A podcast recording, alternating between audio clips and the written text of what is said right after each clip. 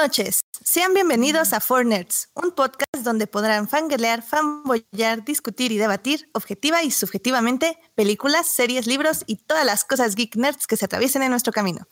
Yo soy Edith Sánchez y conmigo se encuentra Alberto.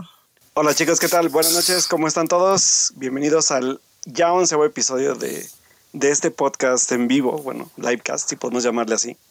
Y pues bueno, me da un gustazo tener ya 11 programas al aire, que nos ha costado bastante trabajo por horarios, por muchas cosas, pero pues aquí estamos hablando de, de lo que nos gusta a final de cuentas, que es el cine, libros, cómics, todo lo que tenga que ver con este, con este mundo geek y, y este, y nerd.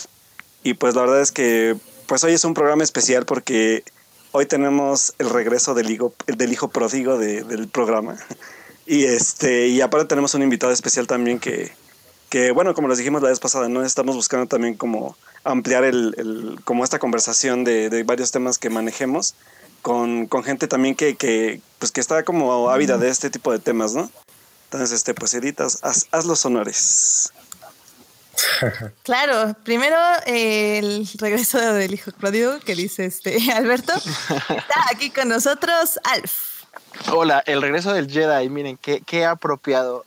Eh, ¿Cómo están? Pues muchas gracias por volver a, a, escucharnos nuevamente. Es un gusto para mí escuchar las, las voces conocidas, eh, ver que la gente sigue escuchándolos, que se interesa por lo que tienen que decir. Y también es un gusto saber que va a haber más gente que se vaya uniendo a la conversación, que, que tengan un montón de cosas nerds interesantes, datos curiosos que decir. Y pues Edith, preséntanos al invitadazo de honor de esta noche, por favor. Claro, y pues ya lo oyeron ahí de fondo. Eh, con nosotros nos acompaña una persona con la que la verdad he podido discutir muchas cosas interesantes, no solo de películas y cines, sino pues también de, de la vida real y como, como quien dice. Y la verdad, este, pues siempre es un gustazo estar hablando con él. Eh, les presento a Enrique. Hola, hola a todos. Dinos un poquito de ti, Enrique. ¿Qué, qué haces en esta vida? ¿Por qué eres tan interesante? Dinos. ¿Por qué tan interesante, la verdad? Pero, uh, pues trabajo ahorita en Extraordinaire, uh, todo lo que sea de publicaciones online y demás a muchas cosas que, uh, no sé, muchas cosas eh, relacionadas a cine y demás. Excelente, muy bien.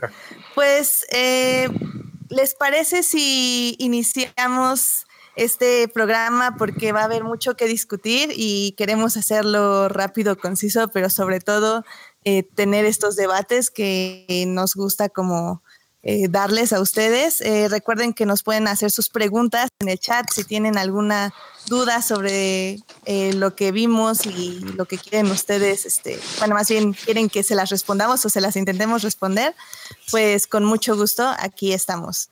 Entonces, pues hablemos de la cartelera comercial, ¿te parece, Alberto? Pues vamos a hablar de la cartelera comercial.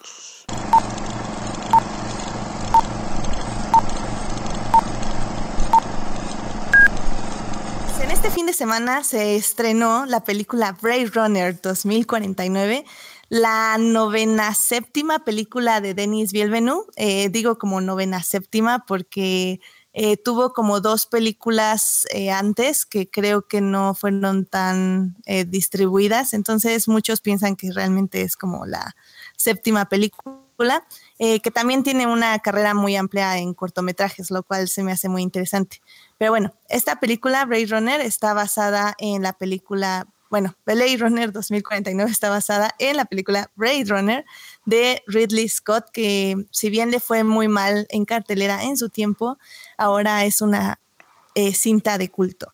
Eh, este como secuela es eh, fotografiada por el gran Roger Dickens, que como ustedes saben ha sido nominado para nada más y nada menos que 13 Óscares y que ninguno lo ha ganado.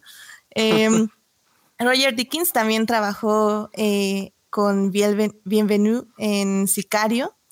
Y pues esta película fue musicalizada nada más ni nada menos que por Hans Zimmer, que como ustedes saben es el compositor de cabecera de Nolan. Eh, ahorita nos gustaría hablarles de la película Blade Runner 2049 eh, un poco sin spoilers para que si no la han visto eh, sepan creo yo, digo, voy a hablar un poco al nombre de todos, pero que sepan que por qué la tienen que ver. Creo que es una película que independientemente de, em, de si, nos, si les gusta el cine de Piel Venú o si ustedes como conocen la original, creo que esta película vale la pena mucho, sobre todo para la gente que es cinéfila y que ama el cine. Eh, no solo por sus logros técnicos, sino también por el logro de guion y también un poco de actuaciones, siento yo. Em, ¿Ustedes pudieron ver la original? Eh, ¿Eran fans o, o al menos les, les, interesó en el momento que la vieron? Porque digo, creo que no habíamos nacido ninguno de nosotros cuando salió. Diablos, pues yo sí soy muy, muy, muy fan al grado en que parte de, mi tesis de la universidad está plan, estaba planeada ser sobre, sobre Blade Runner. Y este, y gracias a, a la nueva versión, la, la, secuela, ahora mi tesis se ha duplicado. Pero eh, sí, siempre fui muy fan. Me, me gustaba mucho por, por el factor Harrison Ford, que para mí siempre ha sido como el héroe de acción supremo. Y la original siempre me evocó como este futuro que, que no todas las películas que, con las que crecí de ciencia ficción me, me evocaba, ¿sabes? Todas eran como un futuro lleno de naves espaciales preciosas y, y todo muy utópico y feliz, en el que los robots se atendían y demás. Y pues lo que el gran logro de, Ridley Scott con Blade Runner era mostrarnos un futuro frío, eh, de, de, denigrante para las personas, denigrante para los replicantes que eran un reflejo de lo que pudimos ser. Y me gustó siempre, me gustó siempre que, que así te retrataba el, el, futuro y aún así había pequeños esbozos de, de, luz y de esperanza que pues al final de cuentas es lo que representa Blade Runner el original, ¿no? El, digo, aquí ya puedo hablar con spoilers porque la película tiene muchos años, ¿no? Entonces creo que a pesar de toda la, la, matanza que hay de replicantes, la misión del, del héroe con moralidad dudosa, de la fe fatal, de todos esos factores, al final que este Roy Batty lo, le salve la vida a, a Deckard, es el único rayito de, de, esperanza que tiene la película, el único rayito de luz pero te evoca esta empatía, este amor por la vida más allá de, de, cualquier cosa, ¿no? Increíble que, como lo decía él, el eslogan de la compañía Tyrell, más humano que lo humano. Y al final fue el replicante el que valoró la vida por sobre todas las cosas y decidió salvarle la, la, la vida a, Harrison Ford. Entonces, para mí sí ha sido una película muy, muy, muy importante, muy influyente en tanto en, mi, en mis gustos como en mi desarrollo como profesional y pues haber tenido una secuela de la magnitud y la calidad que nos entregó eh, en esta ocasión eh, Denis Villeneuve, pues creo que valió la pena. No sé ustedes cómo, cómo lo ven. Pues mira, la verdad es que, por ejemplo, en mi caso, yo creo que también Blade Runner yo ya la vi grandecito, o sea, ya, ya, yo creo que tenía como unos 19 por ahí. Y también me llegué a ella por Ridley Scott, ¿no? Porque llegué como en mi proceso de buscar a Ridley Scott y encontrar sus películas, ya sea Alien, este, o ver películas como ya más actuales que tenían que ver como con la, con, por ejemplo, con Cruzada, no sé, películas que ya eran más actuales y que me hicieron como analizar ya toda su filmografía, ¿no? Y encontrarme también a Blade Runner fue como bien interesante porque aparte yo me compro la versión de Blade Runner, la de chorro mil ediciones, y pues obviamente tuve la oportunidad también de explorar todas estas versiones que, que, se hicieron y la que quiso contar ya al final, ¿no? Que son pequeñas variaciones, pero sí afectan de una forma u otra la historia de la película original. Entonces, uh -huh. a final de cuentas, creo que, digo, o sea, a lo mejor algunos lo sabrán, algunos otros no, pero Blade Runner fue una película bastante golpeada tanto por la taquilla como por la crítica en su tiempo. Y por claro. lo mismo de que podemos decir sin escucharnos mamones, estaba adelantada a su época, ¿no? Entonces, que, que, se retome esta historia que es de culto, porque es una película que no funcionó en su tiempo y que obviamente creó un fanbase a lo largo de estos treinta y tantos años. Entonces es interesante ver cómo la toma ahora la gente que, que creció viéndola ya como película de culto y, y, qué va a significar ahora, ¿no? En adelante y sobre todo por las temáticas que toca. Entonces, yo Increíble creo que, se haya repetido la historia, ¿no? Ajá, o sea, al final de cuentas creo la, que... la taquilla, la, la baja audiencia. Aquí lo interesante es que fue la taquilla más no la crítica. Yo creo que también el trabajo de Villeneuve es Ajá. súper interesante, ¿no? O sea, eso ya es cosa aparte, como decir, tiene mucha filmografía que, que analizar, pero era un director indicado y creo que, que, que aporta bastantes cosas al universo de, de, de Blade Runner, ¿no? No, y digo, no es una película sencilla.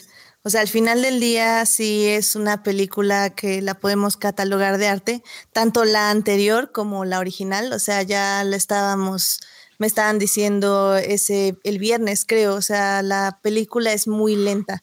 O sea, el ritmo que tiene definitivamente no es para la audiencia normal. Realmente el culto que se me generó fue mucho después eh, debido a pues este análisis que se hizo de la película, como de ciencia ficción y como estás, estabas diciendo, Alf, eh, toda esta visión sobre el humano detrás de la máquina. Y es algo con lo que no estábamos familiarizados. En cambio, ahorita eh, siento yo que ya estábamos muy, muy como al día con, con este tipo de tecnología.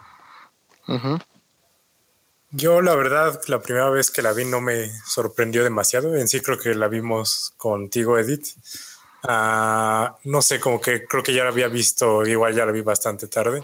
Entonces no me sorprendió ni visualmente más de lo que ya había visto en otras películas y demás. Pero viéndola de nuevo antes de ver justo 2049, sí la, la valoré de forma distinta. Es impresionante en muchos sentidos, muy inteligente, muy interesante y se mantiene muy, muy bien ahorita, como que se sigue viendo excelente y se sigue, tiene un gran mensaje detrás de todo.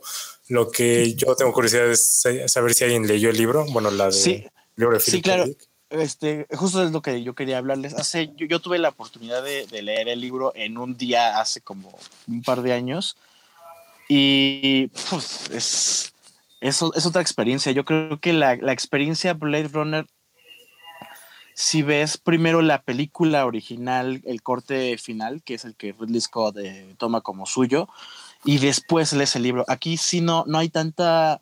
Aquí la- las historias son muy diferentes, eh, el enfoque del libro es muy diferente al que, al que Ridley Scott pone en su película, pero son dos versiones muy interesantes de un mismo personaje. El personaje de Rick Deckard es un poquito más complicado en el libro porque tiene una esposa, porque que tiene el, el- uno de sus mayores arcos es que él quiere hacer feliz a su esposa dándole un, un animal artificial que es como lo que te da estatus social en, en- en- la novela. Y, y en, en Blade Runner, la película, pues obviamente vemos a un, a un Rick Deckard que pues, es solitario, que no se le ve familia, que se enamora de Rachel, etcétera. Entonces, la verdad, para mí la experiencia completa de Blade Runner es ve- ver, la película, la, el corte final, ¿no? y ya después ir tú más allá, seguir investigando tanto de, no tanto el cine de Ridley Scott, pero, sí un poquito más sobre el- la visión que tenía este Philip K. Dick sobre el futuro, eh, leer un poquito más de sus novelas, eh, conocer un poco su historia para que vayas comprendiendo eh, todo lo que representaba eh, Sueñan los androides con ovejas electrónicas para él. Y una Sí. duda del libro. eh, no, este, es cierto que nunca que en el libro nunca mencionan que existen los Blade Runner, porque vi que era de otro libro eso. Yo no he Sí, tenido la oportunidad de leerlo, pero sí en, en el libro no, sal- no nunca los mencionan como Blade Runners. ¿Es pregunta? Sí, sí, sí es pregunta. Ah, sí, sí es pregunta. Este, cuando, cuando el guion pasa a manos del segundo guionista, eh, de hecho, el guion original de Blade Runner, pues, todos sabemos que cambió de manos como dos, tres veces. Y al principio eh, los Blade Runners eran detectives y los replicantes eran androides, así de todo muy a secas. El guion, el, guion el guion pasa a otras manos, el nombre del guionista no lo tengo. eh, y entonces él se basa en otro libro ah, cuyo título también olvidé porque soy bien brillante para esos datos, pero este, eh, ahí en el, libro encuentra el término Blade Runner. Entonces, tanto el productor y Ridley Scott como el guionista dicen, bueno, ¿por qué no usamos ese término? Es pegar. Es, la única razón por la que lo usaron es porque era pegajoso. Era, era un hombre curioso y creían que iba a funcionar más que el nombre de la película original, que se llamaba este eh, Días, ¿cómo se llamaba? ok, lamento la falta de datos, mm. Este, pero tenía otro nombre.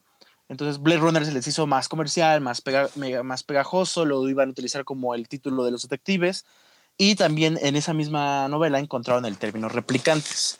Entonces eh, fue una cuestión de negocios básicamente, pero el nombre original de Blade Runners no viene en el libro, en el libro son detectives que cazan a los... Yo lo leí en español y en inglés y en español le dicen réplicos y creo que en los subtítulos también viene como réplicos ya después con el culto y demás se fue adoptando a replicantes. No sé ustedes si, si alguno de Edith o, Alberto leyeron el, libro. Eh, la verdad yo no leí el libro, eh, pero me parece como que sí, o sea, si amas el universo, creo que sí está interesante complementarlo, sobre todo en el libro eh, y con la película, porque no sé ustedes, pero yo creo que sí, yo sí recomendaría ver Blade Runner antes de ver Blade Runner 2049. No porque sea absolutamente necesario, porque creo que la película se entiende por sí sola, mm. pero sí creo que necesitan, eh, más bien como que sí sirve de mucho tener como el contexto de lo que habló Ridley Scott en su película. Y digo, hablando de contexto, también salieron tres cortometrajes, eh, los cuales pueden ver en YouTube y que pondremos en nuestra página para que la chequen el miércoles, si, no nos están escuchando en vivo. Estos tres cortos eh, dieron contexto a la película y fueron Blackout 2022, 2036 eh, Nexus Dawn y 2048 Nowhere to Run. Estos tres cortos eh, no solo explican ciertos eventos importantes que sucedieron en el mundo de Blade Runner en esos años, sino también como el surgimiento o la iniciación de varios personajes que tienen como relevancia. Em, la verdad a mí me sorprendió mucho la calidad de estos cortos. Eh, tienen como sus propios directores y la propia visión de, pero bueno, más bien que se unen a la visión de Villeneuve Em, no sé si ustedes los lograron ver. Eh, la verdad a mí me agradaron mucho. Yo lo que preguntaba desde antes, sí, eh. sí, sí. ¿Ustedes los vieron antes o después de ver la película? Porque es lo que yo tenía duda.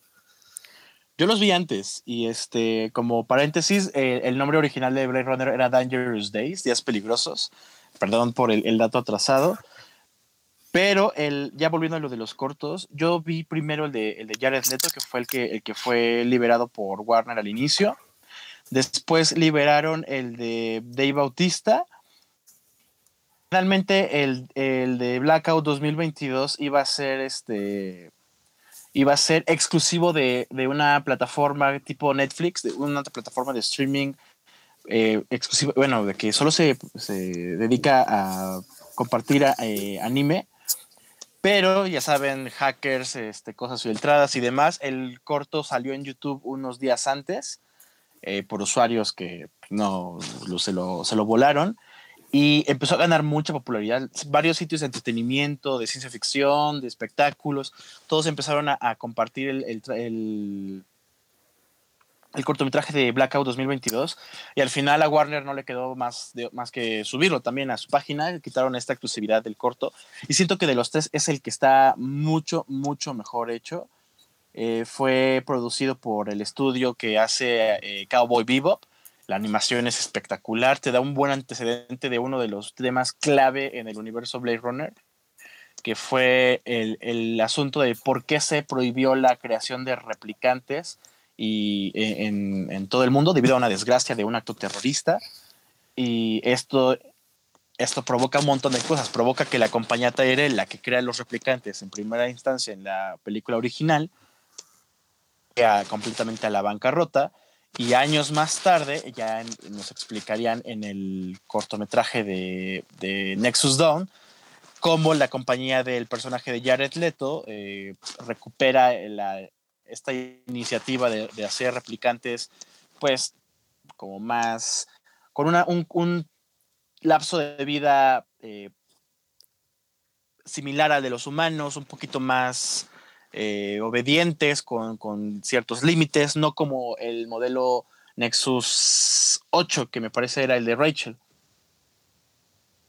Mm, sí, sí, de hecho te dan como todo este contexto que creo que sí es necesario para ver este la película, pero por ejemplo, yo igual los vi después de ver la película y aunque sí me dieron algo, creo que nada más complementan. Creo que se parecen mucho a estos cortos que salieron después de Matrix, de Animatrix, si no mal recuerdo, que sí te dan como el contexto, pero no son absolutamente necesarios. Y incluso em, está padre verlos después, ¿no? O sea, llegas a ver Blade Runner al cine, disfrutas la experiencia y después quieres más, obviamente, porque termina y, y está tan bueno este, el asunto que quieres más, entonces vas a ver los cortos y pues quedas satisfecho. Sí, creo que al final del día mi recomendación sería vean Blade Runner, eh, que creo que sí es necesaria para que refresquen la mente. Y si les gusta, definitivamente les va a encantar Blade Runner 2049. Entonces, desde este momento, vamos a adentrarnos a Blade Runner 2049 con spoilers. Oh. Si no la han visto, por favor, váyanse unos 20 minutos y regresen con nosotros porque todavía nos faltan muchas cosas de qué hablar. Pero bueno, vamos a hablar, chicos. Blade Runner 2049. Eh, chan, chan, chan. Digo, para mí fue toda una experiencia, tanto visual como sonora, como de guion. Em, a mi parecer, em, yo sentí cuando salí del cine, sentí que había, me había faltado cosas del guion, sobre todo al final, pero la verdad que mientras más lo pensaba y lo pensaba, creo que eh, es muy inteligente y deja los momentos catárticos de sus personajes fuera de la pantalla para que nosotros podamos como juntar las piezas del rompecabezas y cuando ya llegue la escena como de acción, se podría decir, donde sus personajes, supuestamente según las estructuras de guion, debería tomar la decisión de, ayudar o no ayudar, eh, realmente ya la tomó. Entonces ya nos deja a nosotros como que en un momento de, de, ay, ¿qué pasó aquí? Como que me perdí algo, pero realmente no nos lo perdimos. O sea, Bienvenu está como tan seguro de qué piensan sus personajes y a dónde van, que nos deja a nosotros llenar el rompecabezas. ¿Ustedes qué sintieron? Yo hablo sobre todo de la parte donde eh, vemos a, este, salvar a Decker en la presa donde se queda como su su transportador o algo así. Eh, con esta Joy. ahogando. No, Luf. Ajá, cuando se está ahogando, efectivamente. bueno, yo creo que, fíjate que como dices, creo que eh, este, eh, y voy a ser bien conciso, o sea, este tipo de cine es como muy alejado del cine comercial y creo que Blade Runner, la, la, primera cinta, nos dejó claro eso, ¿no? O sea, también es, es una película que no funciona exactamente por lo mismo, ¿no? Porque estamos tan acostumbrados a esta narrativa comercial tan apresurada que Blade Runner ahora sí que literal es una película contemplativa donde, o sea, ahora sí que, de hecho la película a mí me pareció muy silente y donde la música de Hans Zimmer solo entra cuando debe entrar en verdad, o sea, no, no, no abusan de la música, es súper concisa la película, bueno, no concisa, sino muy, muy, muy como, muy como que quiere dejar en claro qué es qué más es la parte como visual del sentir, o sea, es más como de sentir sobre lo que estás viendo que en sí ver una, una, escena de acción, ¿no? Por ejemplo, o sea, las escenas de acción son contadas y son escenas muy cortas. Lo que yo sí puedo decir, o sea, para ser como rápido en este aspecto, es que la película para mí fue como, por ahí, bueno, hice un retweet que quiero retomar de, de, de gente que estuvo comentando en Twitter de la película cuando la vio. Para mí, Blade Runner es como irte a un museo y pasarte un montón de fotogramas de, de, o sea, ahora sí que como de fotografías como bien cuidadas, bien preciosistas, y te cuentan una historia a través de las mismas, ¿no? Y, y, esto es Blade Runner, es, una, es un caminar por una, por una galería de, de imágenes de, de, un futuro, si quieres verlo distópico, que sigue siéndolo, pero muy bien cuidado y obviamente gracias al trabajo de Roger Dickens, que esperemos le den su Oscar por fin, por favor. y la verdad es que, que, que, mucho, mucho de la película, aparte de, de, la forma en que narra Villeneuve, que ya es, ya, o sea, para quienes no han visto cine de Villeneuve, es, es, es recomendable que que sí vean antes cine para que entiendan el concepto de narrar de él.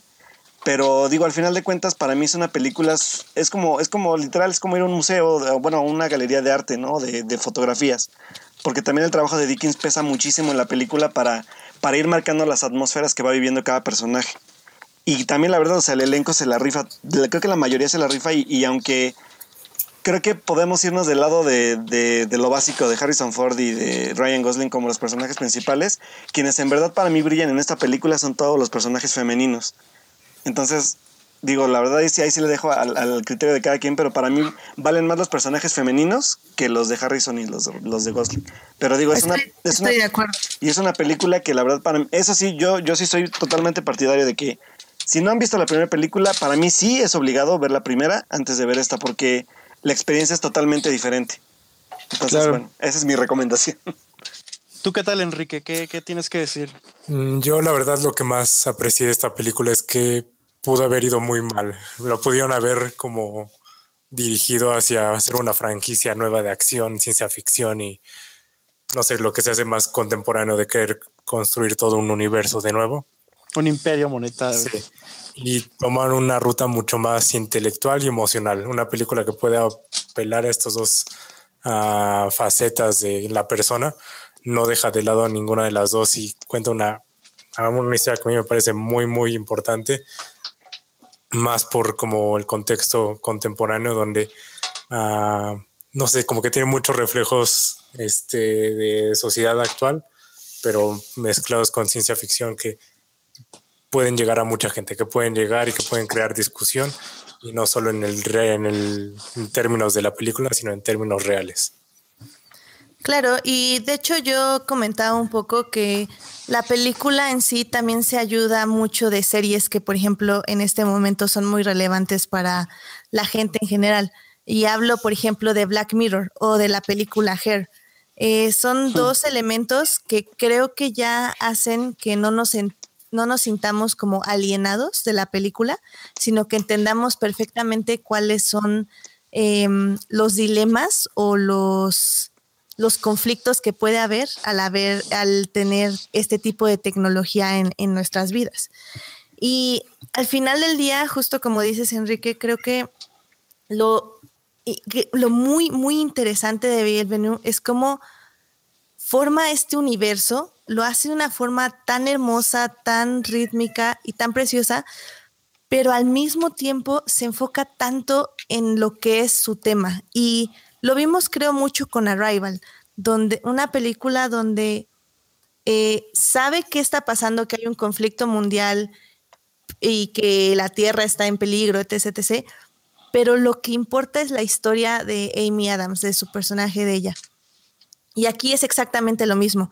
Eh, sí tenemos a los Blade Runners, tenemos exactamente lo mismo que la anterior película, pero aquí nos estamos enfocando en el en el viaje emocional de Kay, o como después se llamará, será Joe.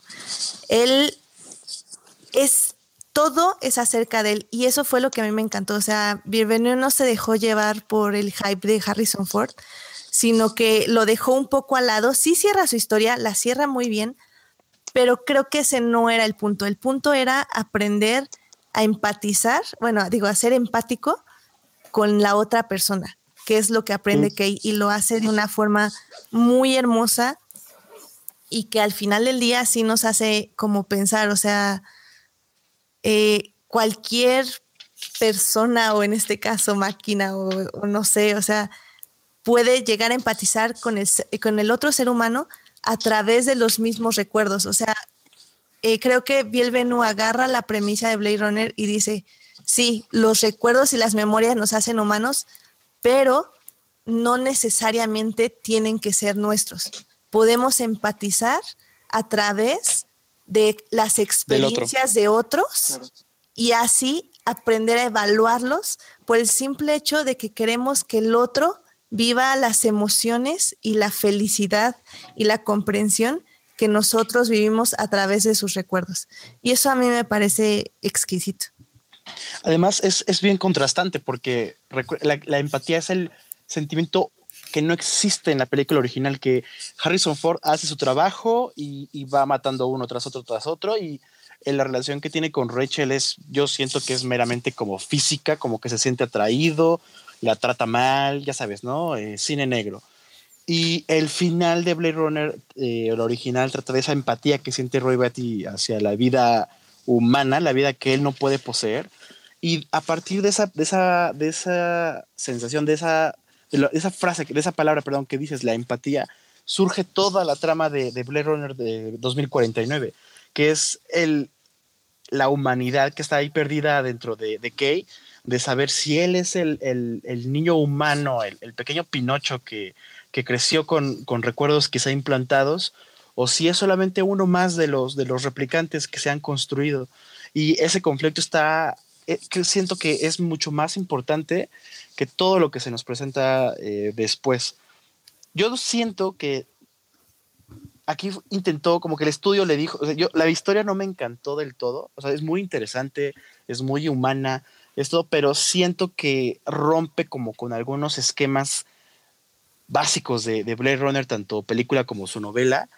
Eh, hay una parte que no me encantó en lo absoluto y que si yo tuviera, si el, hubiera un corte del director, me encantaría que esa parte no existiera. Y digo, lástima que el director ya dijo que, que esa es su versión, en la que le dice, cuando le revelan a Ryan Gosling que él no es el hijo de Deckard, pero que él podría ayudar a, a, a liderar esta rebelión de replicantes.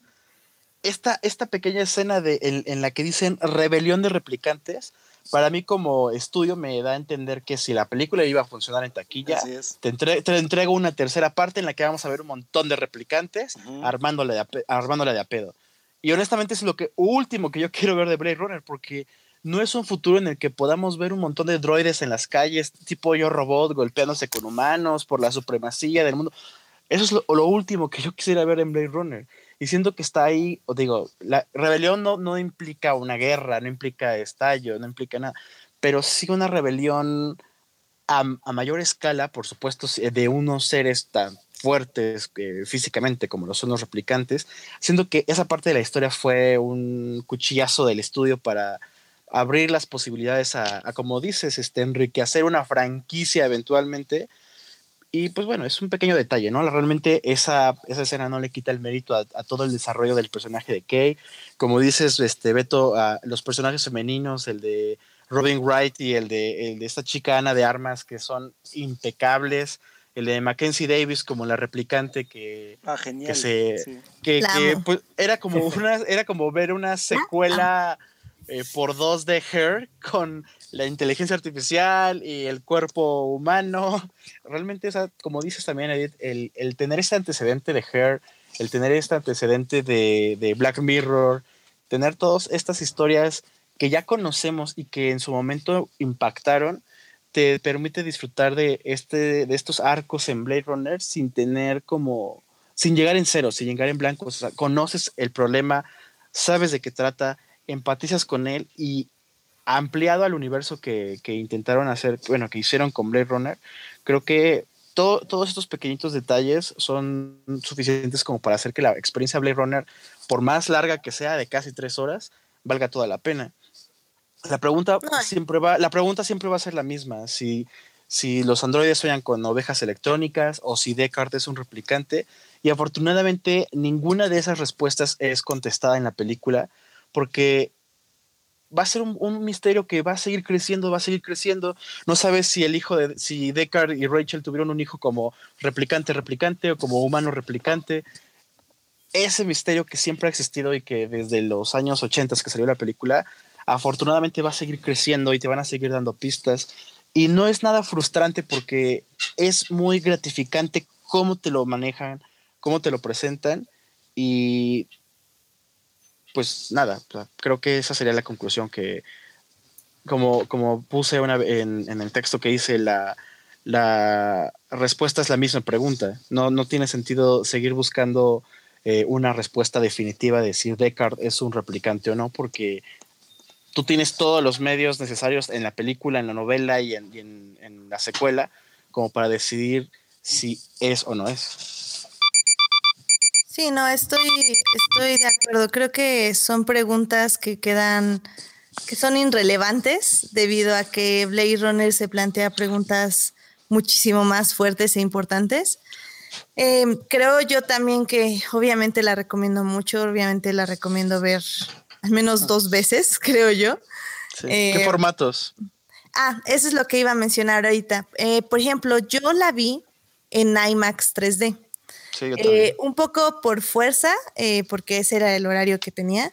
Y, y la verdad que a pesar de que Cinépolis no ha arreglado su pantalla y hay tres malditas rayas en la pantalla que estorban todo el tiempo, te odiamos Cinépolis, pero si nos das dinero, claro que te ¿Qué- patrocinamos. ¿Qué Este, Cinépolis? ¿Qué Cinépolis? eh, universidad aquí en la Ciudad de México. Uy, uy, uy, uy, uy, ese es el bueno. Imagínate. Sí, de hecho. Pero No, bueno, no, no. a pesar de ello, a mí me impresionó muchísimo la conversión a 3D. Eh, sobre todo porque digo, eh, estamos acostumbrados a ver buena fotografía.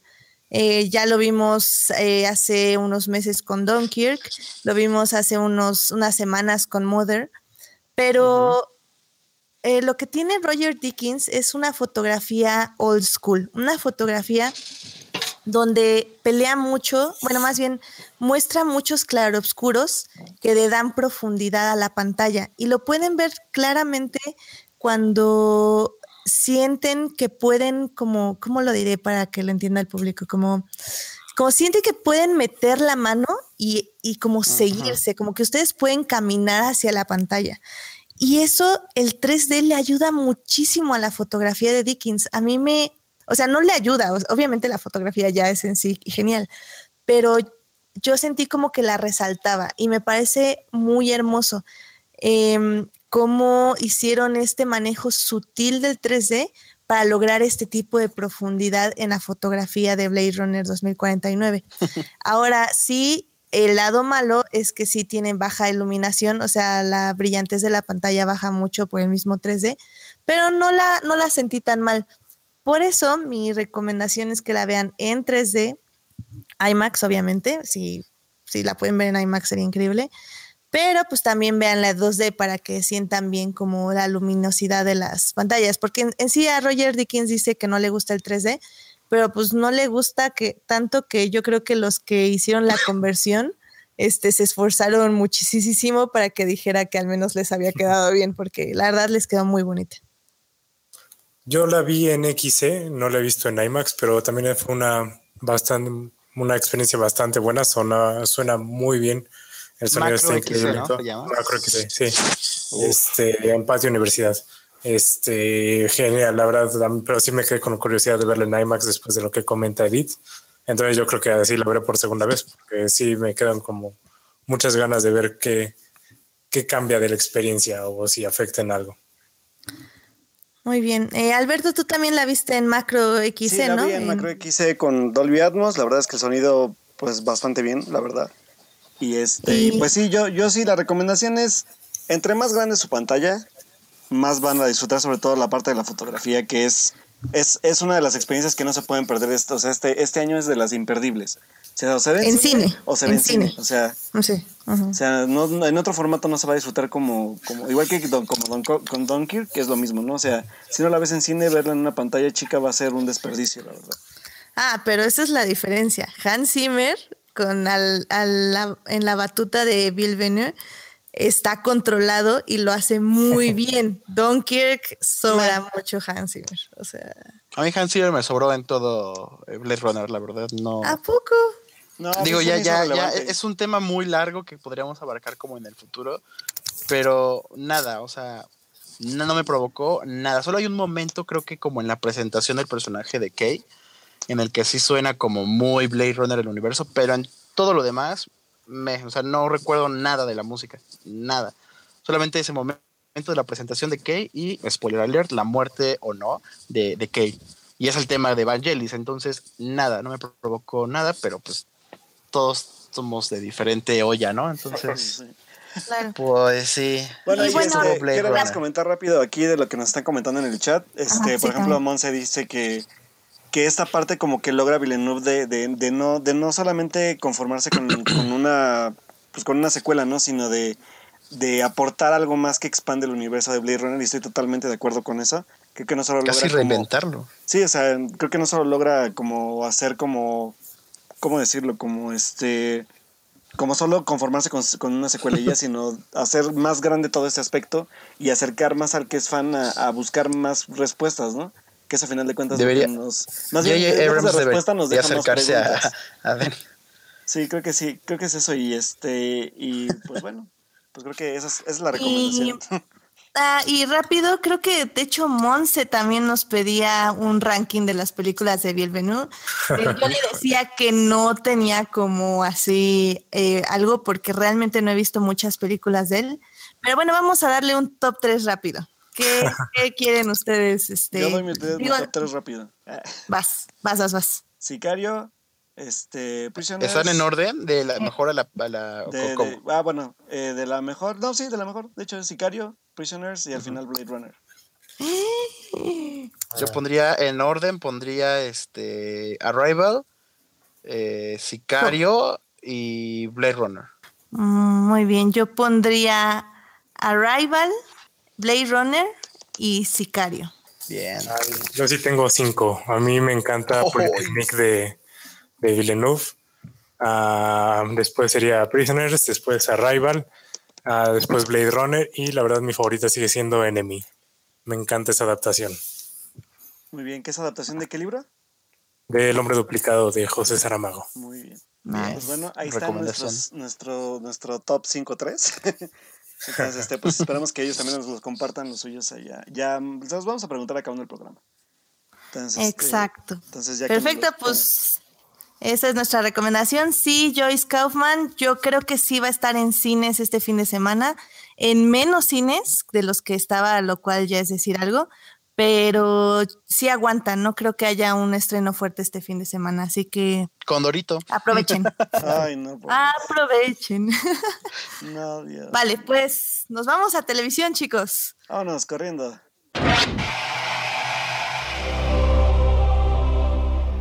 Muy bien, pues tenemos dos estrenos de televisión eh, que ya les habíamos comentado desde el programa pasado, pero queremos como eh, adentrarnos un poco más en lo que eh, nos mostraron ya eh, dos, no, perdón, tres episodios de Inhumans, eh, la nueva serie de Marvel, hecha por Scott Burke, que bueno, ya habíamos visto el estreno en IMAX, eh, se hizo una reedición de los episodios para su estreno en televisión y ya salió el tercer episodio. Eh, Em, ¿En dónde salió? Buena En pregunta. el, en el festival, porque yo tengo entendido que salen hasta noviembre oficialmente en Canal Sony. Dios. Ah, pero tenemos una exclusiva. En el festival de Torrento nos llegó la exclusiva. Claro. Exacto. Ah, Y, y pues miren, la verdad, eh, mi opinión es que el universo de Inhumans está extremadamente interesante. O sea, oh, sí que lo es. me, me gusta muchísimo toda esta idea de las castas, de las de la jerarquía monárquica, donde cada poder te da como cierto estatus social, donde los que no tienen poderes básicamente los mandan a las minas, literal. Y, y como este Maximus, si no mal recuerdo, Así es. eh, él se subleva y decide romper todas estas jerarquías y, y básicamente regresar al mundo, a la tierra, para ya no vivir como eh, eh, limitando recursos ni, ni esclavizando a su gente. Por lo que yo lo considero el héroe de la serie. Y lo cual está muy mal porque él es el villano. Tan, tan, tan, tan.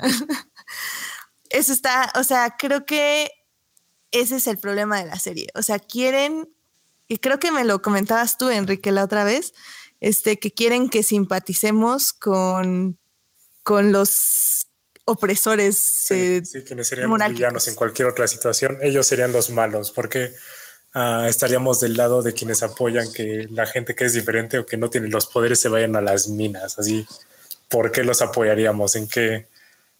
Por eso no, no, no puedo sentir empatía por ellos ni me pueden interesar de ninguna forma porque no, no tienen nada. Y la verdad a mí hasta me da risa lo, la, mucha de la serie porque la verdad está muy, muy mala. A mí así yo nada, nada, nada. No, y sobre todo porque justamente los que son los héroes, eh, la verdad es que son actores que no tienen nada de actuación, o sea... No, nada, nada. Y luego tienes a Black Bolt, que es un extraordinario superhéroe. Ahí les van los datos Marvel. Eh, Black Bolt es un extraordinario personaje en, de Marvel en papel. lamentablemente pues tiene este poder de que si dice una palabrita, pues todo alrededor suyo estalla, ¿no? Entonces, pues de entrada tener un protagonista que no puede entablar una conversación decente, ya te, te está limitando mucho la serie. Luego tenemos que, al tener un presupuesto de televisión, pues los efectos visuales, el, eh, toda la producción en sí no está del todo bien producida, si no quiero sonar redundante, porque pues, el universo de los Inhumans es tan o aún más complejo que el de los X-Men. Entonces, pues esto sí te da como para una franquicia completa. Yo no sé por qué Marvel le apostó a la serie. Digo, yo entiendo que tienen prioridad en, en el MCU, en la fase 3, 4, 5 mil, tienes a Medusa, que es un personaje muy importante, con un poder en su cabello, y cuando lo ves en pantalla, pues apenas y, llegas a creer un poquito lo, que estás viendo. Eh, pero lo que dices, Edith, es bien, bien, bien cierto. O sea, a pesar de que la serie está bien fea, y no hay otro objetivo, está bien fea, feo el guion, feo los protagonistas, feo que te guste ser el villano, fea los efectos, los Inhumans son unos personajes muy interesantes. En, el fandom Marvel hay un grupo como muy selecto de fans que son muy, muy, muy, este, muy fieles a, los Inhumans.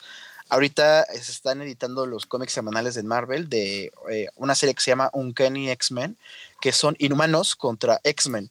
Y la neta es de las historias que los fans más compran y más leen, porque por fin, o sea, estás viendo a estos dos grupos de, héroes que son muy diferentes y similares entre sí al mismo tiempo, enfrentándose porque los, los X-Men creen que los inhumanos podrían eh, excederse con su control, los inhumanos creen que los X-Men están bien mecos, entonces, si, si unes yo no entiendo, perdón, este, volviendo al tema, qué pasó en, en la cabeza de, lo, de Marvel Studios, Marvel Entertainment, para llevar a estos personajes tan queridos, tan complicados y tan interesantes por la jerarquía, por las castas, por los poderes, a una producción tan chafa con el showrunner de Iron Fist. O sea, todo lo que podía salir mal, salió mal en, en, Inhumans, perdón. Sí, la verdad es que, eh, como dice ahorita eh, Joyce Kaufman, eh, nos sacrificamos por ustedes.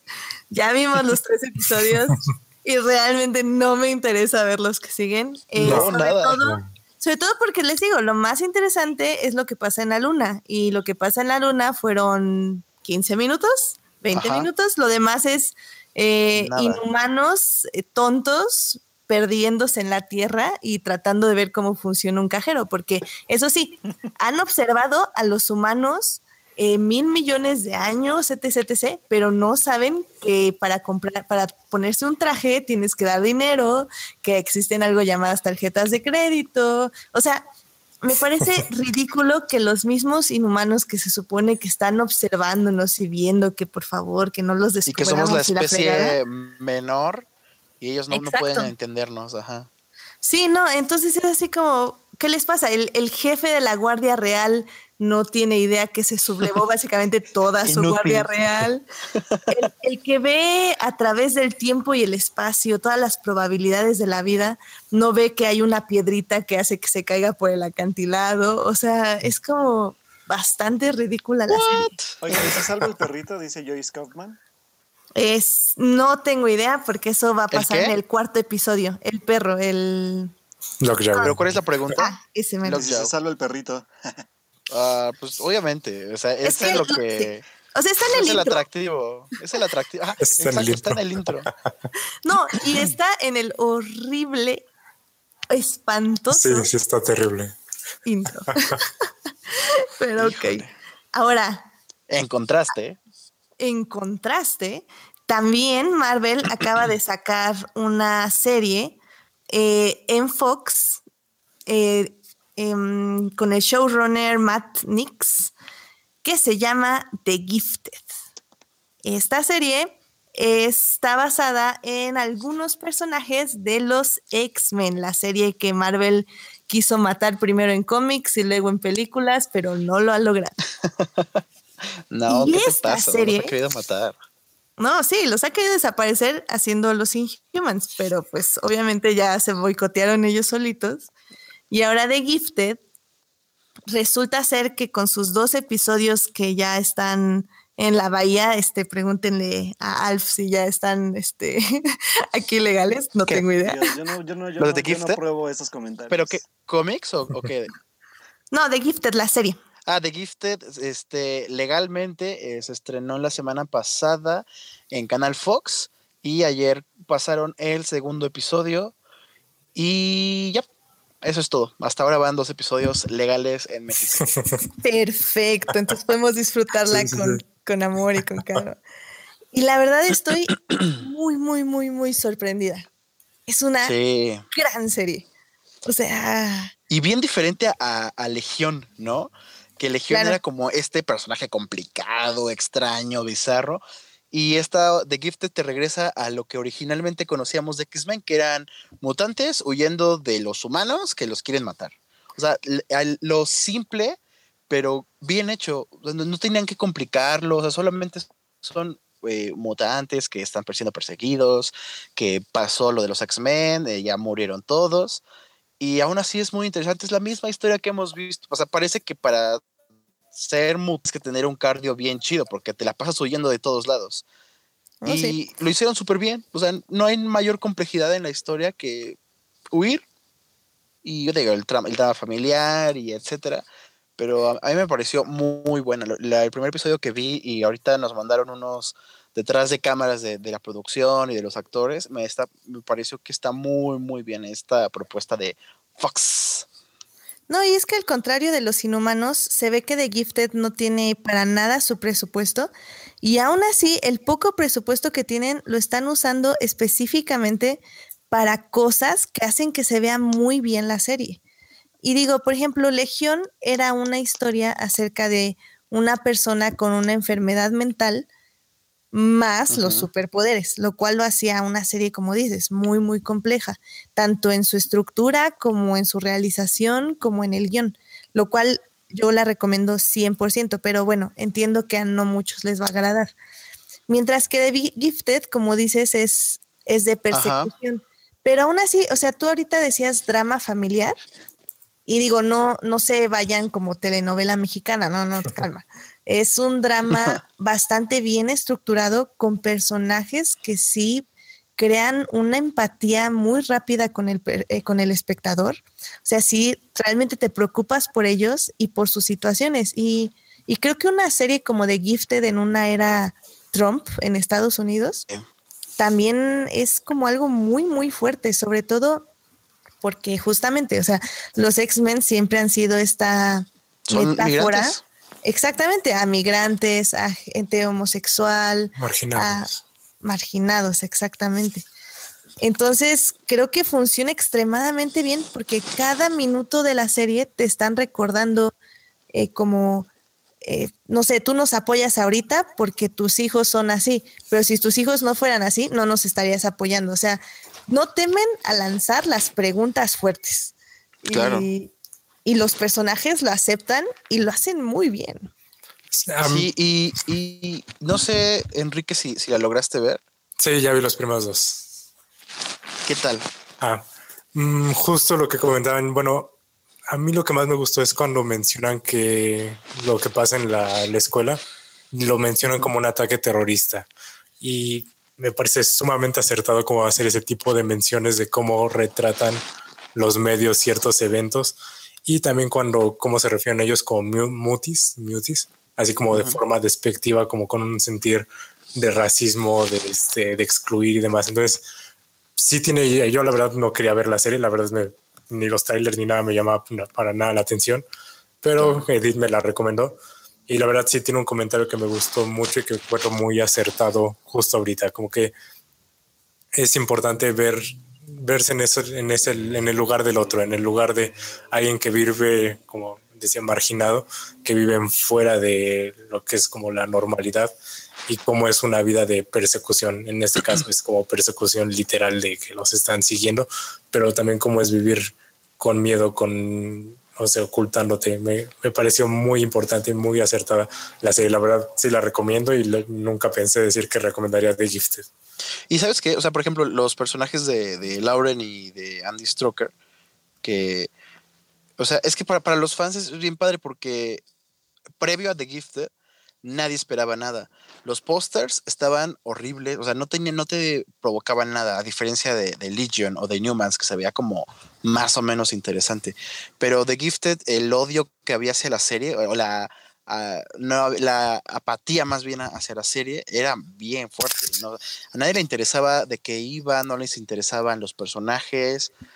Y todos sabían que se trataba de Polaris y de uno que otro conocidón, pero los trailers no te daban nada y llega el estreno desde antes. La crítica empieza a decir que es muy, buen, muy buena. En Rotten Tomatoes la califican con 100. Se estrena hace una semana y pum, todos hablando de los easter eggs, del cameo de Stanley, del el, el tema de la serie animada sonando en el celular. Este, a la gente le, le encantó y, y, cuando nada, nadie esperaba nada de ella, dio esa sorpresota. Yo encontré como varios datos curiosos ahí entre, entre, los, entre los archivos Marvel. Y, por ejemplo, los hermanos de, de Lauren y Andy Stroker eh, evocan a unos personajes que son los Fenry, los Fenris Twins, que son los hijos del varón Wolf, eh, Wolfgang Van Stroker en, en los cómics de, de X-Men, que de, pues, desde 1985.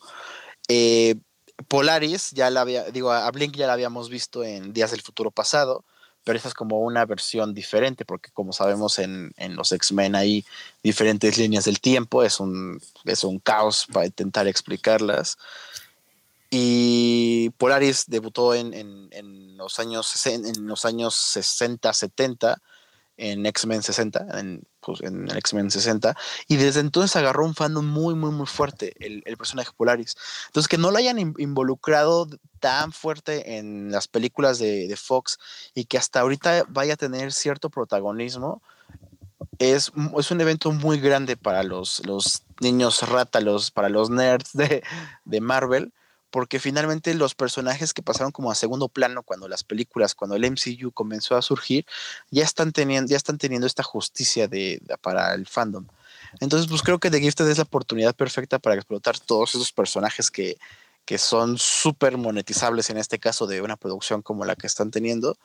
Y pues eventualmente tener otro tipo de historias, ya sea de X-Men, de Inhumans, esperemos que encuentren la redención. Uh. Eh, Difícilmente, yo lo veo difícil con agentes de Shield porque ya ni los mismos fans lo ven. Uh. Este, pero sí hay muchos personajillos ahí chiquillos y... que valdría la pena recuperar.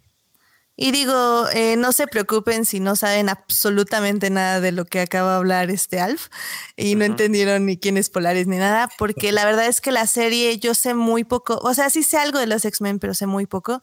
Y, uh -huh y hasta yo agarré ciertos easter eggs y yo entendí en base a lo que sé de las películas y me gustó por la serie en sí, no por el background que tenga o no tenga de los X-Men. Entonces creo que es una serie que vale mucho la pena.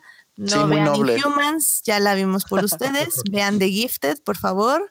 Y pues cerramos esta sección, chicos, porque tenemos un tema más importante. Y vámonos con las noticias. Ay. Pues bueno, vámonos con las noticias, chicos, porque esto que vamos a platicar ahorita sí está muy, muy, muy bueno.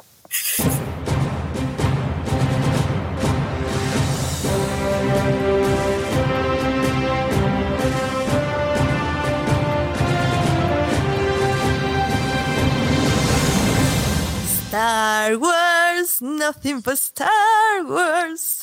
y nos vamos con el trailer de las Jedi. Yo solo voy a. ¿Cómo que Yo solo voy a decir. No vean trailers, chicos, les arruinan la vida. Ya lo dijo el director en su Twitter que no lo vieran, no, no, no, no, no, y lo vieron. Yo dejo hablar a los chicos del trailer. Mira, en primer bueno. lugar, el, el, director no dijo que no lo viéramos. Dijo, dijo que no si, lo vean. Si querían evitarlo, no lo vieran, pero que era muy bueno. Entonces no. No le hicimos caso de todos modos. De todos modos, no. no le íbamos a hacer caso a los fans, así que. Okay. pero ¿y qué tal estuvo? Cuéntenos. Que empiece a hablar Alf, porque Alf es, el, es, el, es aquí el, el mero fan, bueno, más fan que todos nosotros aquí. Ay, pues está bien, está bien bonito la cosa, ¿no? este, está muy, muy, muy bueno. Eh, lo que me, me, sacó de, como de, de onda es que siguen como la misma estructura de los trailers anteriores. O sea, el, tienes al, al halcón milenario volando, al personaje gritando, la batalla espacial, esto y lo otro, pero no se siente tanto como Star Wars. Eh, no tienes nada tan heroico, no tienes como la, música esperanzadora. Pues al ser el segundo acto sí se siente todo muy devastador, muy, muy triste. Eh, está como editado de manera en que te confunden, como justo como de Justice League. Eh, te pone escenas que podrían estar o no relacionadas una con la otra. A mí me gustó mucho, especialmente con ese final de, dicen en, en Tumblr de Reylo, pero pues no sé, como que todavía hace dos años a estas alturas yo ya tenía como punto y seña de, de qué iba a ir de Force Awakens y aquí sí estoy en, en ceros. Entonces no sé ustedes qué, qué opinan. Híjole, yo, yo voy a ser bien franco. La verdad es que tuve que ver el trailer como unas tres veces como para agarrarle amor como fue el que le agarré al primer trailer de, de Force Awakens. Y la verdad es que creo que, o sea, es un, trailer que me, que me llama la atención por, obviamente, por ver ya más, que algo, algo que me dé como idea de qué puede llegar a pasar y pues empezar a, pues ahora sí que a hablar de, de todas las teorías que nos llegamos a hacer en la cabeza los fans de Star Wars, ¿no? Pero la verdad, yo digo que es un tráiler bien engañoso, bien, bien engañoso en edición. Digo, y si Edith lo hubiera visto, me hubiera dado la razón. Pero la verdad es que es un tráiler bien engañoso en edición. Este, yo creo que, no sé, creo que es... En, este, en esta forma en la que manejaron el tráiler para mí es malo para el fan y, y la verdad es que yo prefiero tomarlo nada más como una referencia de imágenes que como una estructura narrativa de la película. Sí, visual de cómo van a lucir los personajes, quién va a salir, o sea, como momentos clave, por así decirlo. Sí, y la verdad es que pues lo único que puedo decir es hashtag Porks, porque fue lo, lo que más disfruté del, del trailer, la verdad. Ay, sí. Yo espero volver a verlos. Y el lobito, y el lobito de espacial ah, sí, de, el, de el cristal. se ve bien padre, ¿eh? O sea, ese diseño de, de, de, de o sea, así que de de esta como expansión de, de criaturas, como de la diversidad que existe en, en, los planetas de la galaxia tal cual, que, que, que, yo creo que es como lo que nos faltaba ver un poco. Creo que también eso aporta bastante como a la, a la expectativa de, ya a lo mejor no por tanto, aparte de la historia, como de la Ajá. parte como de diseño de producción y lo, y, y, lo que podemos seguir encontrando en ese universo expandido, ¿no? Eh, son Pokémones en Star Wars. ¿A ti qué te pareció, Enrique? Pokémon Go. Yo la verdad solo lo vi una vez y no he querido ver mm. así los, los de trailer breakdown y 10 cosas que no viste y demás. Pero sí coincido mucho con que sí es un tráiler que pretende engañar a la audiencia, como que no te dice, no te muestra secuencias en orden, sino solo visuales impresionantes y omite cosas que sabemos que van a salir, pero que no están en el tráiler. Personajes que sabemos, bueno, actores y personajes que sabemos que van a estar presentes, que no ponen en el tráiler, ni planetas que sabemos que van a salir, que tampoco incluyen.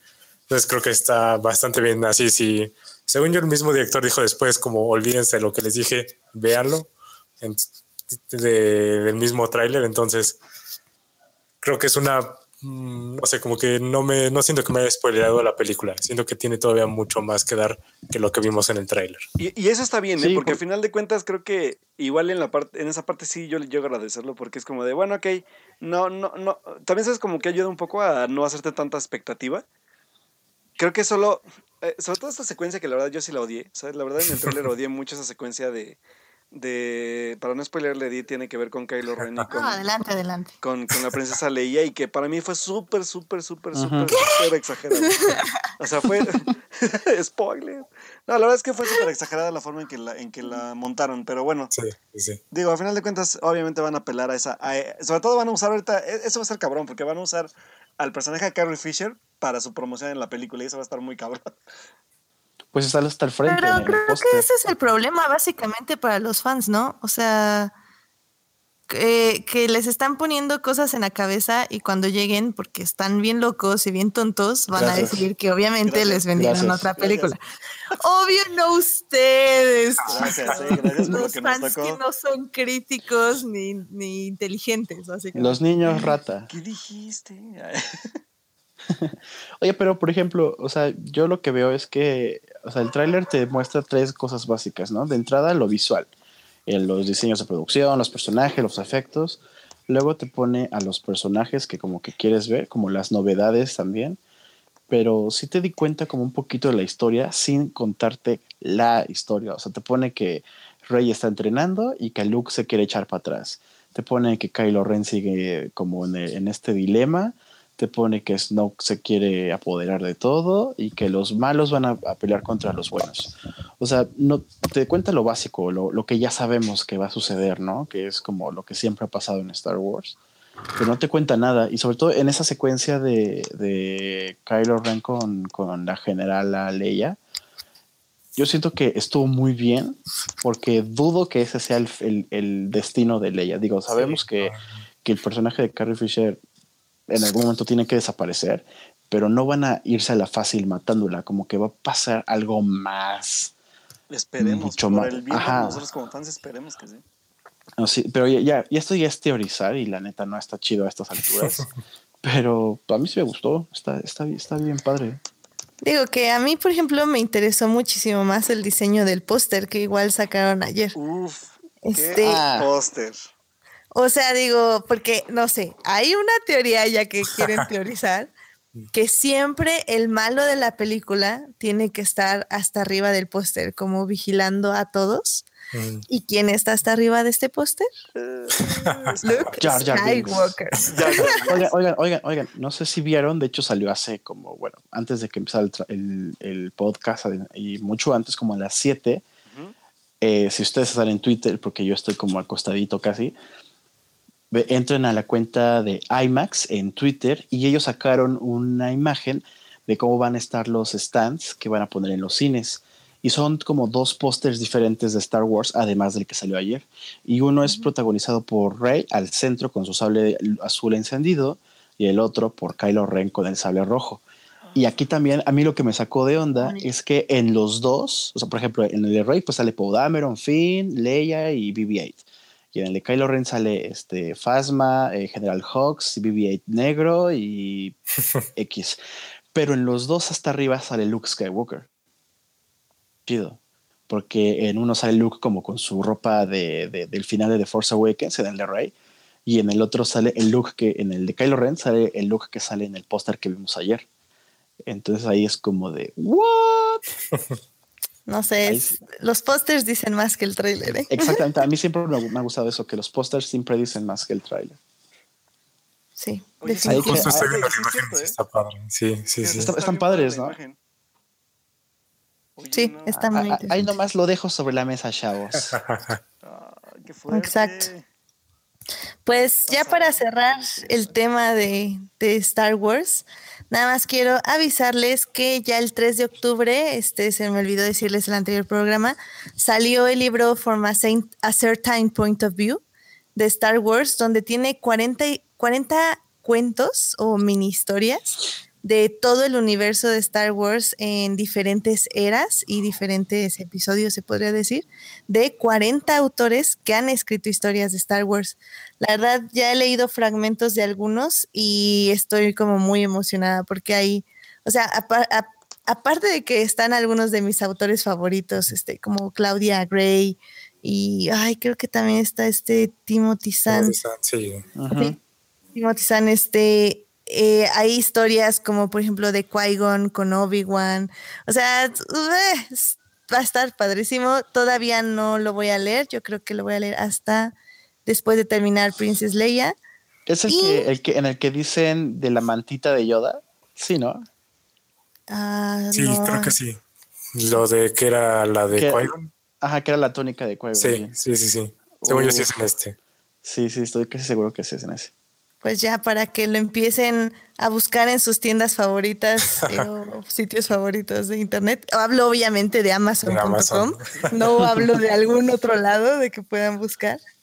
Y también, justo para todos los fans de Timothy Zahn, que es el escritor de nada más y nada menos que The Throne, ya se anunció que el próximo año van a sacar un libro llamado Throne Alliances que va a ser la secuencia del libro que salió justo hace unos meses. ¿Secuela? Eh, sí, va a ser una secuela porque van a ser, no voy a, voy a decir aventuras, pero realmente no son como tal, pero bueno, sí, van a ser las aventuras de Thrawn con nada más y nada menos que Darth Vader. Que para quien leyó Thrawn el anterior libro, eh, nada más tuvo una pequeña escena con Darth Vader donde el emperador los presenta y todos nos quedamos como, ¿pero por qué? ¿Qué pasa aquí? Sobre todo porque Ah. se dice que Thrawn ya conocía a Anakin Skywalker. Entonces va a estar muy interesante ese libro. Ya estoy súper emocionada. Está planeada para el siguiente año, justo en verano. Me quedo con Heredero del Imperio. Muchas gracias. No, gracias. Todo, Wars todo, Legends. Todo en, la cron- en la- Team- en lo canon, Team gracias. Legends. Hashtag Team Legends. Ya, ya, ya, ya. Adiós, adiós, No. ya. Supéralo, Hashtag canon. Sí, canon. ya. Bye. ¿A ustedes qué les gusta más? Cheavos de la internet.com, el canon o las Legends? Eh, Team Canon. Obviamente canon. Ah, Y ahora, ¿por qué en el chat están hablando de Avatar? Dios, ¿qué pasa? Es que, es Pero bueno. Dice que, que, que si no pensamos que la relación de Rey y Kylo es como Ang y la de Zuko. Oh. ¿Cómo? ¿Cómo? Que la relación de Ang sí, y Zuko es en- que en Rey y Kylo. Zuko en este desmadre de Rey y Kylo. Y no, la verdad es que sí puede ser. ¿eh? Nada es seguro en esta Me gusta ese franquicia. Sí, me gustó también a mí.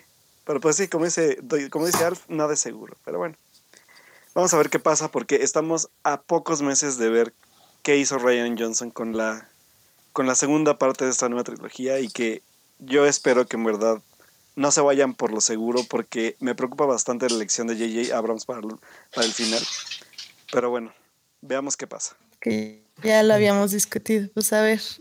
Y ¿Qué si- sucede si en ese pasan- aspecto? Si pasan en las próximas semanas ahí por sus puestos de revistas y, y ven una portada de, de esta Rey con Luke, con un fondo azul que dice Empire hasta arriba, no se vayan a sorprender. No lo escucharon de mí, no lo escucharon de mí, Pero- ¡Spoiler! pero va a estar bien chulo eso que, que les acabo de decir. Mega spoiler, chavos. Así que ya saben. Muy bien. Pues para terminar, ¿qué tal? Le, este justo Edgar nos estaba comentando en el chat que si íbamos a hablar del asunto que salió este fin de semana con el artículo de Times sobre Harvey Weinstein, las acusaciones que tuvo de acoso sexual ya desde varias actrices conocidas que las- lo estuvieron, este, eh, pues sí, estuvieron denunciando como este comportamiento de este magnate de Hollywood. Em, como no sé, estuvo esta Rachel, ah, ¿cómo se llama? La, la que sale en Charm. Hoy se agregaron a la- a la cin- al, al asunto esta Gwyneth Paltrow y Angelina Ah. Jolie. ah, sí, cierto. como que ellas, ellas hayan, bueno, o sea, Gwyneth Paltrow dijo que sí, o sea, que ella pensaba que se iba a quedar, mantener en secreto por toda la eternidad en lo de este sujeto, por el poder eh, en cuanto a producciones pues, que, el que tiene, ¿no? Eh, hay una compañía importantísima a su nombre que pues ya le dio la espalda y por supuesto por sus actos ya lo, lo, lo corrieron de su propia empresa. Y Angelina Jolie también declaró que qué pedo, que sea, la neta, eso iba a suceder tarde o temprano, que se iba a saber. Este, Matt Damon estaba como medio involucrado, pero él lo ha negado. Igual me dice ese Edith que Ben Affleck. O sea, Ben Affleck, ¿Sabe quién eh, es más? o sea, lo denunciaron como este, justo esta Rachel, ah, se me fue su nombre ahorita, pero ella, eh, Ben Affleck saca una carta en la mañana diciendo que, que él condena el comportamiento etc. Y esta actriz le dice, no, pues tú sabías y tú no hiciste nada para detenerlo o para denunciarlo. Y también el problema con Ben Affleck es que su hermano, digamos que tiene las mismas acusaciones, entonces le están diciendo como hipócrita porque estás denunciando esto y no denuncias a tu hermano. Que digo, para hacer algo justos, este, lo de su hermano no fue como comprobado, pero según recuerdo, eh, en el juicio se arreglaron, entonces tampoco es como buena señal. Y digo, creo que el debate aquí viene mucho de que muchos dicen, eh, bueno, pero nos dio obras como Shakespeare in Love, No hablar justifica. esto, o sea, obviamente tiene su valor y te así como, pues sí, si tu presidente es también un acosador sexual, pues obviamente vas a pensar que, que un magnate puede hacer esto, salirse con la suya. Y, y creo que un poco también el asunto es que pensamos que si él no hubiera apoyado esos proyectos, nunca se hubieran hecho, cuando la realidad es que no. O sea, Hollywood es tan amplio y tan complejo que si no agarra uno, agarra otro. Entonces, no sé, o sea, creo que no es excusa para esas cosas. No, nunca lo es. No, y al final ya sabíamos que, Bueno, yo iba a decir rápido que es preocupante porque ya, o sea, hay, hay, también algo, o sea, esta parte como yo, yo lo comentaba hace rato con, con, en Twitter con un, con un amigo, ¿no? O sea, de, de, de, de, me decía él, es que la parte también del miedo tiene mucho que ver pero si seguimos solapando, como, como, como declaró esta chica con Ben Affleck, si se siguen solapando ese tipo de cosas, van a seguir pasando. Digo, está el, está el reciente el caso también de, de Bill Crosby, por ejemplo, que sigue también en esa cuerda floja de ver qué está pasando ahí, que creo que es imperdonable que una industria esté como, como, porque literal es como una, un, ¿cómo decirlo? Como un desprestigio para la industria en sí, ¿no? Que siempre ha estado ahí. O sea, a mí lo que me sorprende es que era un secreto a voces.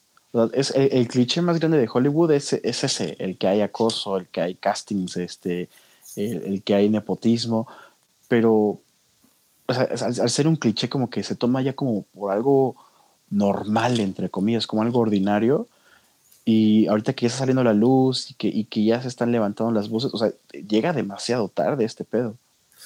Mm, a ver, yo, bueno, quiero comentar algo. Yo lo que me parece como más interesante de como toda esta situación es cómo está reflejado en Weinstein de nivel macro, así en un nivel, una escala masiva, y también lo que sucedió con otra personalidad como menor, es el creador de Honest Trailers de Screen Junkies, que justo por lo que pasó con Weinstein también lo este, algunas personas se decidieron hablar al respecto del acoso que él había realizado cómo está este abuso de poder en todos los niveles. No es solo en, estos directivos que son como súper lejanos, sino como en algo más cercano, como en un canal de YouTube que podemos ver así en cualquier momento como entretenimiento eh, simple, así sin... Menor. Así como algo, algo, que podemos ver en celular y desechar rápidamente, cómo está presente en todo, en todo tipo de niveles y cómo está también presente en la industria como me han comentado mucho de casos de cosas que pasan en Televisa y demás, que son lo mismo, que es un abuso de poder de autoridad que está como presente en todo y que la gente acepta porque todos, o yo por lo menos he escuchado mucha gente que dice, es que así es. Y las cosas para mí no son, las cosas nosotros permitimos que sean y nosotros estamos permitiendo que pasen como muchas cosas al no decir algo al respecto. Entonces, yo lo veo en ese sentido, como cómo está en todas partes y no solo es como en este ámbito lejano de Hollywood donde pasa de todo y como que todo sabía, ¿no? Sino que puede ocurrir en todos los tipos de niveles y con todo tipo de personas. Claro, y, digo, eh, sí entiendo completamente el punto, o sea, el, el asunto es que hay que hablar.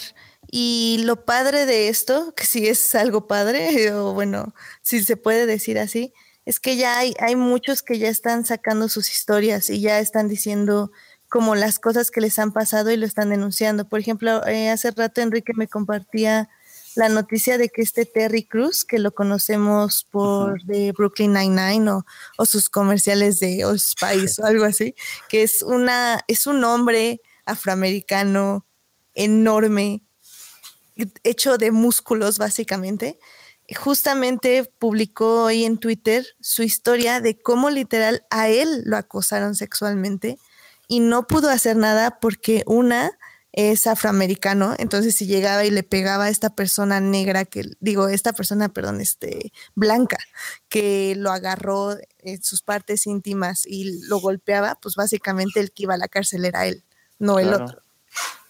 Y, esto nos da la dimensión.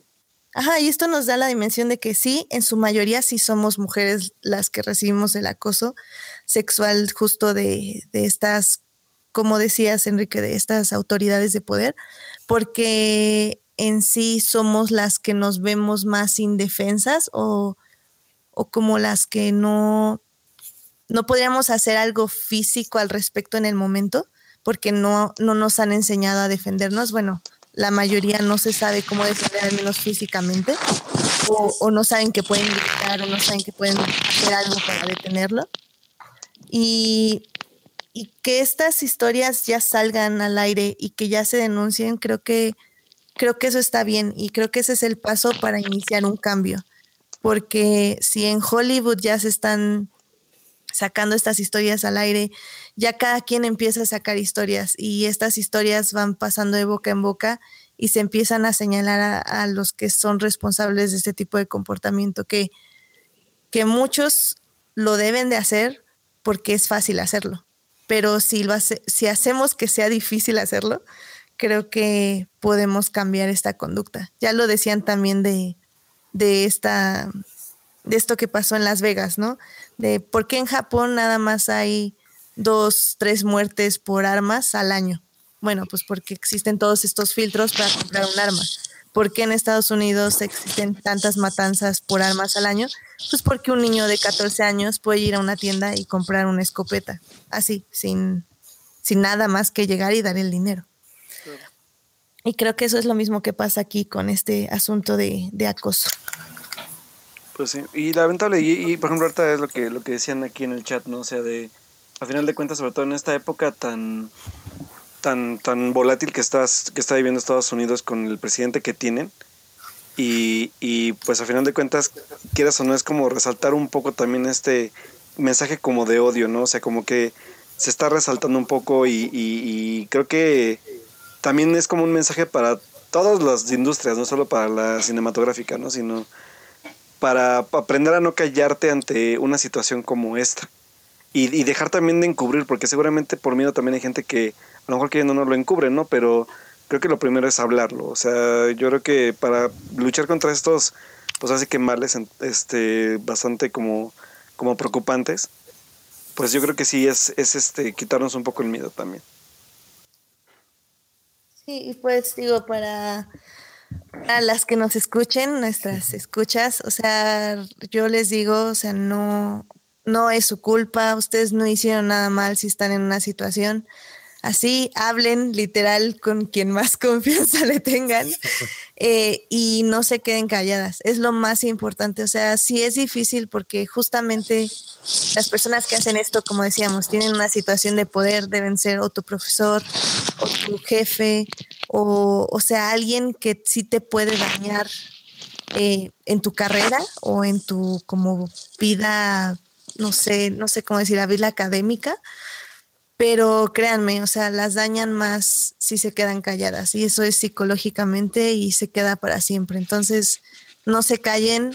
Eh, ahora sí que es difícil volver a iniciar un trabajo, volver a iniciar eh, algo, no sé, o sea, poner como a todos en tu contra, pero creo que me gusta ver el vaso medio vacío.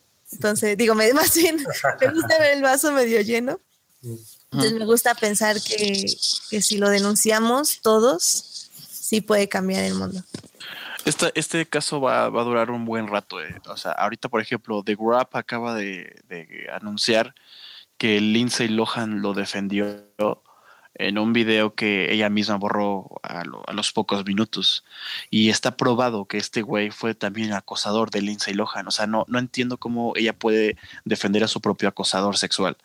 O sea, este caso va a tomar muchas, muchas, este, va a seguir un camino muy extraño y sí va, va a ser relevante en la industria y, y siento que puede servir como, pues como un parteaguas para que, como dicen, vayan saliendo más a la luz y esto se vaya erradicando no rápido, porque pues es una industria que durante muchos años ha funcionado, entre comillas, así, pero pues que ya es momento de que, que, cambie eso, ya, ya no es tan fácil ocultarlo.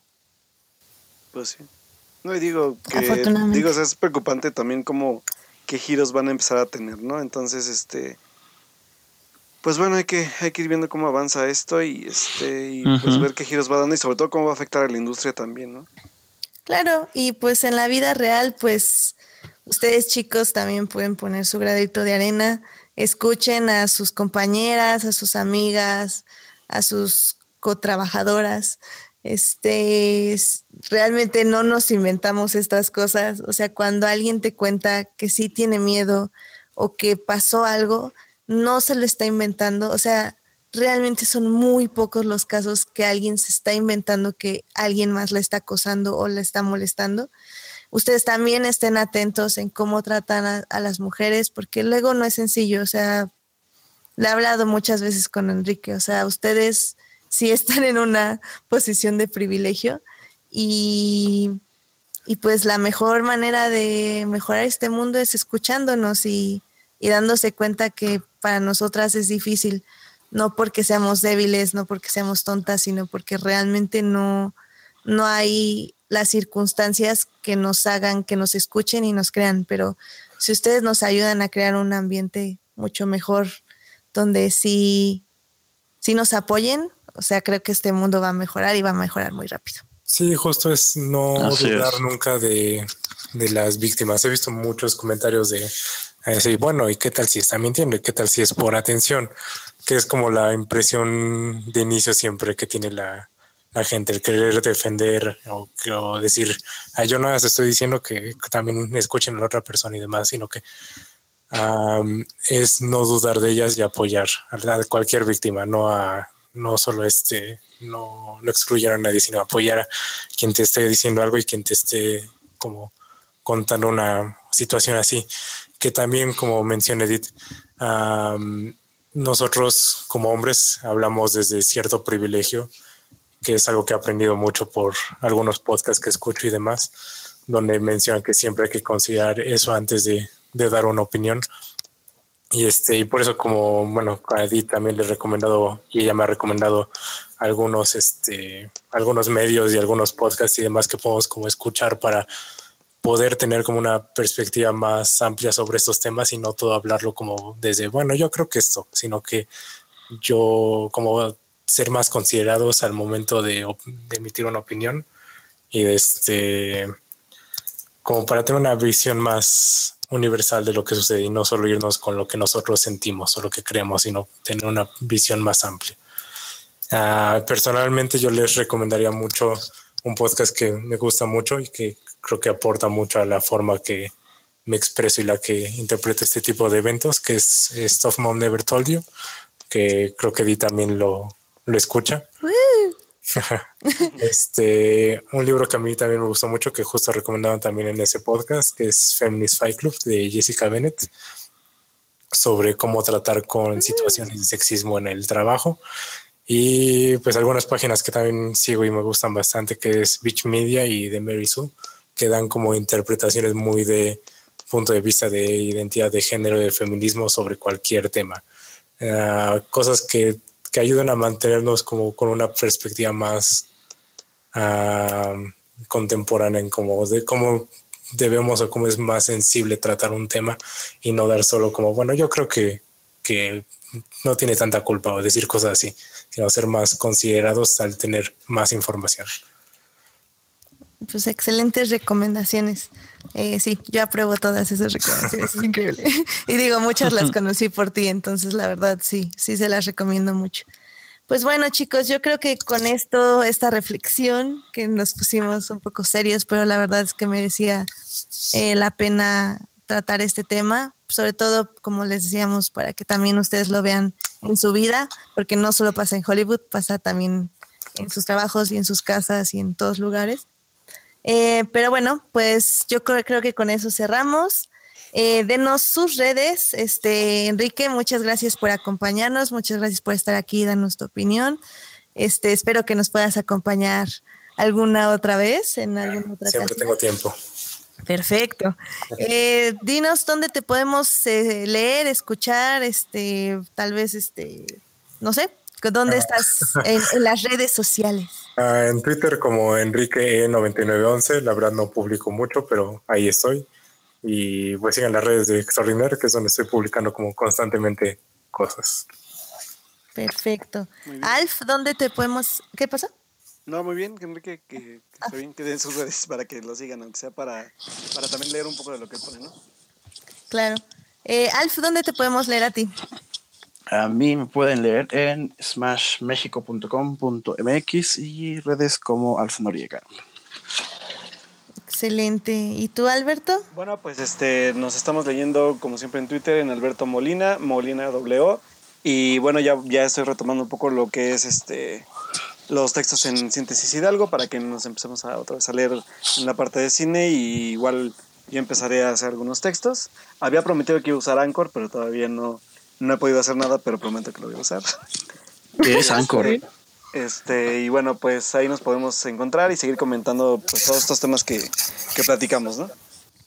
Eh, perfecto. Anchor es un sitio donde puedes publicar audios como tipo podcast para que te oiga la gente. Y en mi Twitter, HTIDEA, pueden escuchar mis posts de Anchor, donde voy a estar comentando esta semana las series de CW y probablemente también ponga mi crítica de Blade Runner en el podcast en Adicto Visual. Ahí me pueden encontrar también. Em, yo, igual que Alberto, les prometo ya publicar algo porque los dos les estamos promete y promete que vamos a escribir y nomás no escribimos. Entonces, este, ya igual yo voy a mandar algo de Teen Wolf, ya está casi listo para ya terminar esa, esa historia. Y eh, no sé, chicos, este, si les gustaría hablar de, de Clone Wars ya la siguiente semana, porque ya va a salir Rebels. Entonces, ese programa nos puede llevar un ratito, pero, creo que vale mucho la pena. Entonces, pues yo creo que con eso nos despedimos. Muchísimas gracias a todos los que estuvieron en el chat, a Joyce Kaufman, Monse, Alberto Morán, Edgar Pérez, eh, Juan Manuel Sánchez también nos estuvo escuchando. Este, muchísimas gracias a todos por acompañarnos en el chat y estar participando. Y a los que no estuvieron en el chat también, muchas gracias por escucharnos. Recuerden que nos pueden encontrar en iTunes eh, ya los miércoles en la noche, en Hearties y en Evox. Pueden ahí descargar los MP3 para que los escuchen en sus autos. O mientras corren. O, mientras Eh, O cuando salen a correr, claramente. Aunque sea por, por, por los tamales, pero está bien. Ah, También, también. Entonces, muchas gracias por escucharnos, gracias por acompañarnos, Enrique, y que tengan una gran semana. también. Bye. Bye. Adiós. Bye.